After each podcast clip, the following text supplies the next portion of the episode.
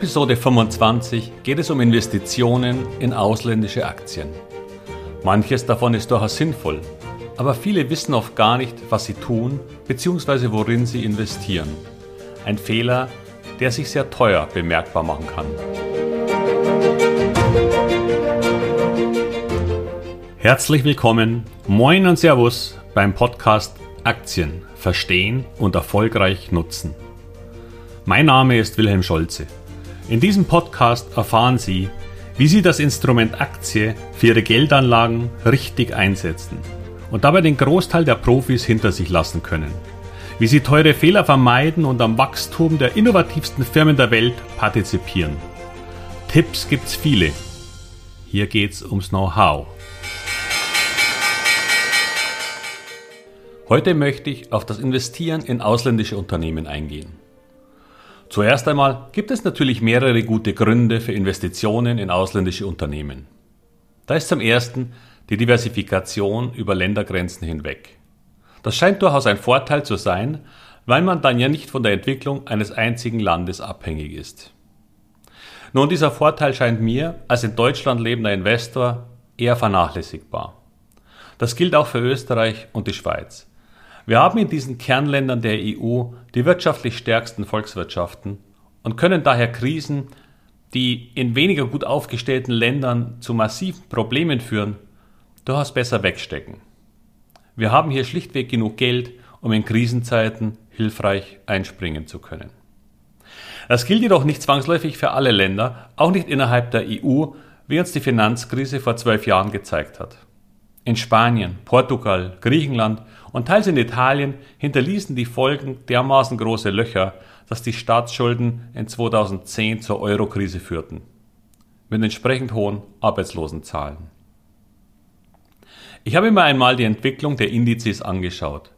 Dazu nehme ich für Europa den Eurostox 50 Performance Index. Der notiert im Moment bei ca. 8800 Punkten. Falls Sie sich wundern, dass dieser nicht bei ca. 4000 Punkten liegt, was man im Fernsehen in der Regel sieht, dann liegt es daran, dass der in den Nachrichten genannte ein Kursindex ist. Hier werden nur die Kursgewinne, aber nicht die Dividenden berücksichtigt. Der DAX dagegen ist ein sogenannter Performance Index. Das heißt, dass sowohl die Kursgewinne als auch die ausgeschütteten Dividenden darin berücksichtigt werden. Was durchaus Sinn ergibt, denn das ist es ja, was man letztendlich insgesamt verdient.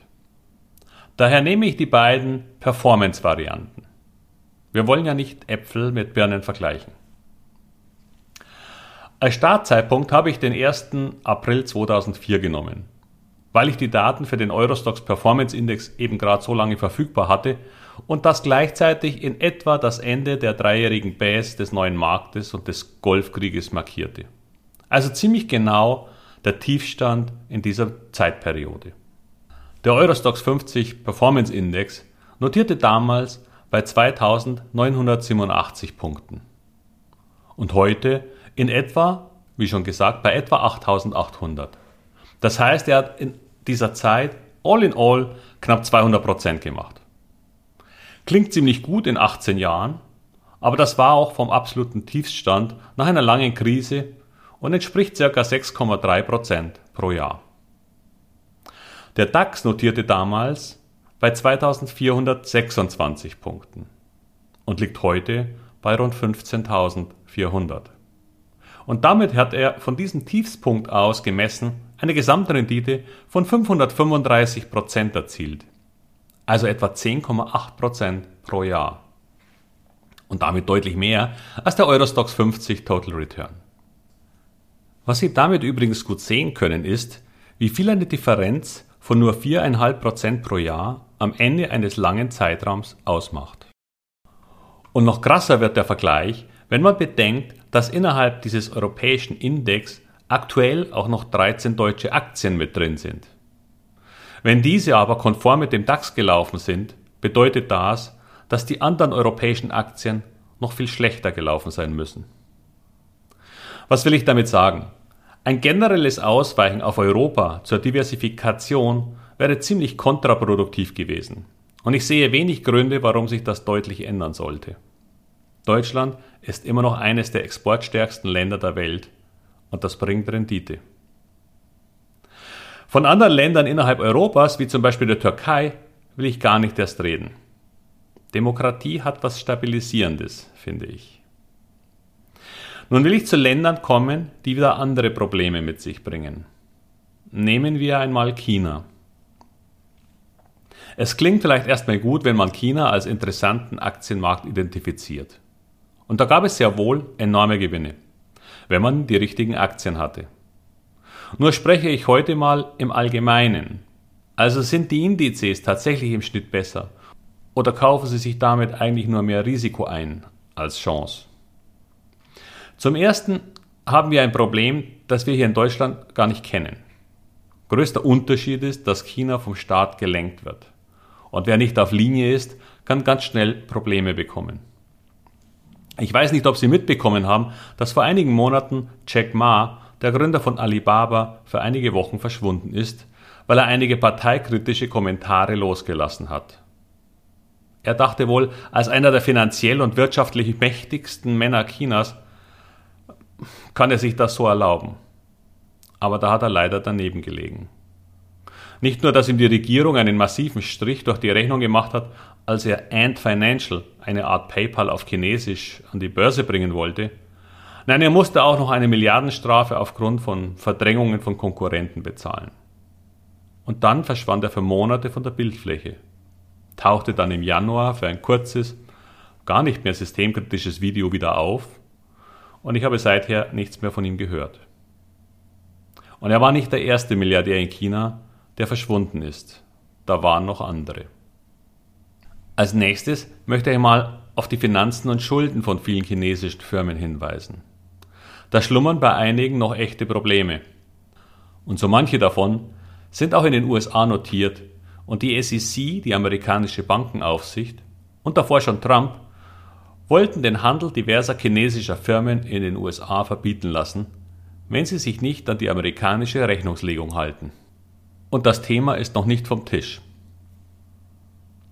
Zuletzt möchte ich dazu eine kleine Anekdote aus meiner Vergangenheit erzählen, die leider auch zeigt, dass man zu chinesischen Firmen nicht unbedingt Vertrauen aufbauen sollte. Zumindest, wenn sie nicht zu Milliardenkonzernen angewachsen sind. In den Jahren 2007 bis 2011 wurden eine Vielzahl von chinesischen Firmen am deutschen Markt eingeführt. Die deutsche Börse versprach sich davon ein Riesengeschäft und Deutschland sollte die Nasdaq für kleine China-Aktien werden. Somit waren quasi alle chinesischen Firmen willkommen, die sich gemeldet haben. Und leider sprach sich das in China wohl herum, dass die Deutschen sehr gerne in diesen aufstrebenden Markt investieren würden. Und so kamen sie. Problem war, dass diese chinesischen Firmen immer über relativ komplizierte Konstrukte handelten. Da gab es eine Holding in Hongkong, die wiederum die chinesischen Firmen in China besaß und managte. Musste wohl auch so sein, aber es gab einfach keine vernünftige Kontrollinstanz mehr. Ich hatte selbst in eine davon investiert. Die hieß King Hero. Ja, das klingt schon sehr hochtrabend, aber viele chinesischen Firmen hatten tatsächlich manchmal etwas ungewöhnliche Namen. Die Firma stellte Klamotten her. Sie hatte ihren Sitz in Xiamen, einer aufstrebenden kleinen Insel vor China. Und von diesem Standort aus eröffnete sie immer mehr Stores in China oder auch Shop-in-Shops. Entweder selbst oder in Franchise oder eben in Shop-in-Shops. Und die Zahlen wuchsen. Und der Kurs der Aktie anfangs auch. Sie startete mit 15 Euro und einige Monate später war sie bei 30. Na jedenfalls war die Situation dann so, dass meine Position durch weitere Zukäufe und einem Anstieg der Aktie ziemlich groß wurde, für meine Verhältnisse, und aus irgendeinem Grund bekam ich ein etwas ungutes Gefühl. Schon zu diesem Zeitpunkt war die Position einfach zu groß. Genau das ist es, was man nicht tun sollte übrigens. Positionen aufbauen, die einen immer wieder gewisse Sorgen bereiten. Dann ist es zu viel. Naja, da ich den Vorstand bei einer Veranstaltung in Frankfurt kennengelernt habe, beschloss ich mir den Laden einmal vor Ort anzuschauen. Und weil mein Sohn durch mehrjährige Sprachaufenthalte in China die Sprache beherrschte, sind wir zusammen nach Ankündigung dahin geflogen. Wir wurden vom Bruder des CEO begrüßt und in einer 47er BMW Limousine in einer Langversion abgeholt und ins Büro gefahren. Neubau in einem Industriegebiet. Alles allerdings noch Baustelle und in einer der Hallen arbeiteten vielleicht 30 Näherinnen. Na gut, ich fragte nach dem Rest der Produktion und man versprach mir am nächsten Tag mehr zu zeigen. Wir gingen abends essen und dank meines Sohnes ergab sich eine Art Unterhaltung, weil der CEO und auch sein Bruder kein Englisch sprachen. Was ich jedenfalls ganz schnell gelernt habe, war das Wort Gambay, also Prost auf Ex oder genau genommen, mach den Becher trocken. Am nächsten Tag wurden wir wieder vom Bruder abgeholt, diesmal in einem nagelneuen 750er BMW, auch in einer Langversion.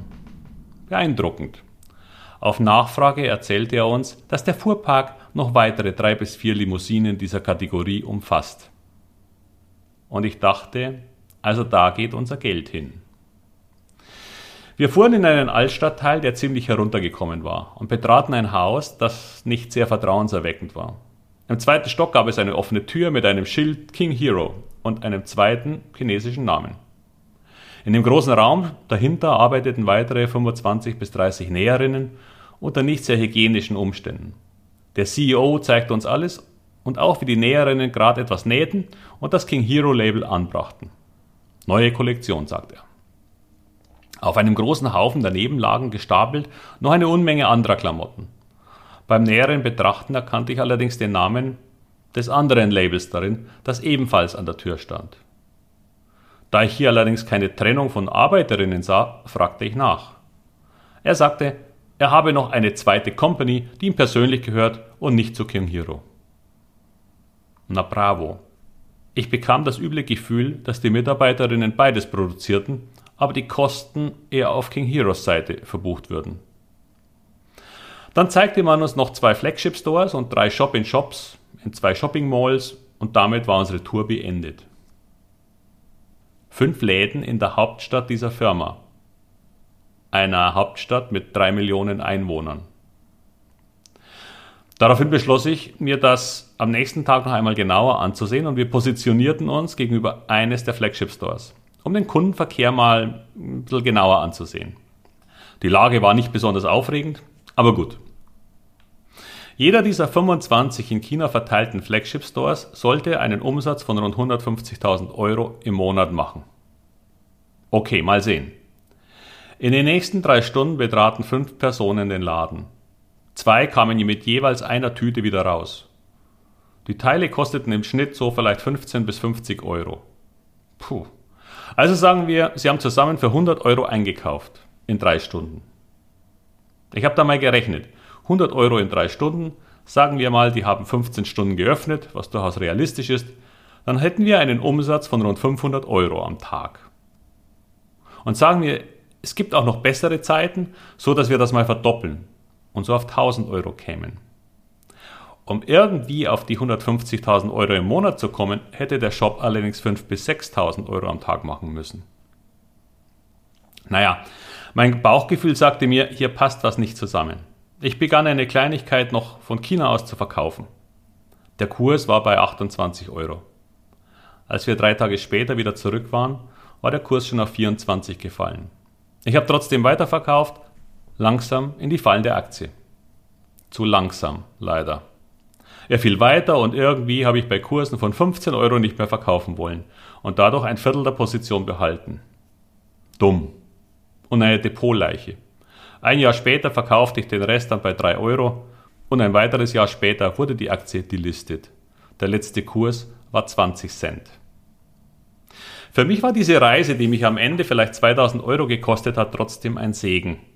Denn ich hätte sonst vielleicht nur ungläubig dem Verfall zugesehen, weil die offiziell veröffentlichten Zahlen der Firma ja durchaus gut waren. Sie waren halt gelogen. Der Vorstand ist übrigens untergetaucht und die Einnahmen aus der Kapitalerhöhung und Platzierung der Aktien war für immer verschwunden. Diese Geschichte galt so, oder so ähnlich übrigens, für 25 weitere von der deutschen Börse zugelassenen chinesischen Firmen. Was will ich damit sagen? Investieren Sie nicht in Firmen, die Sie nicht überblicken können.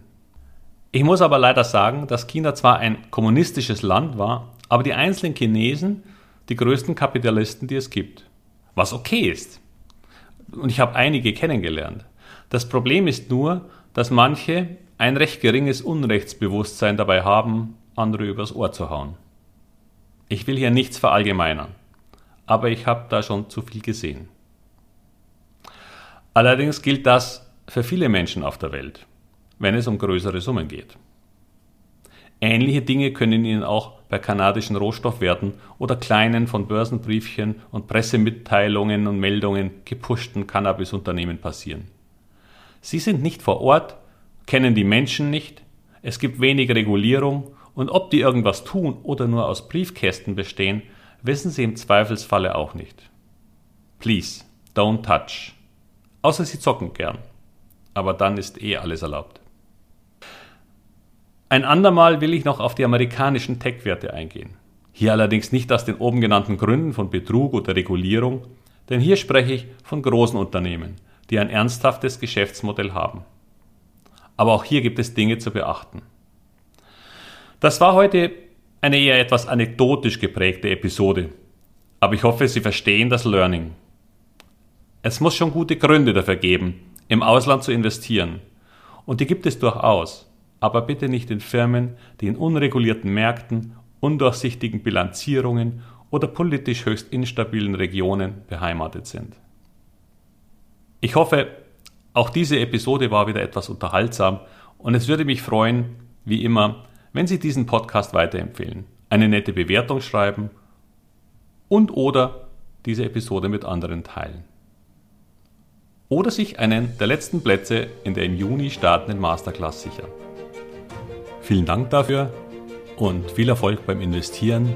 Bis bald, Ihr Wilhelm Scholze.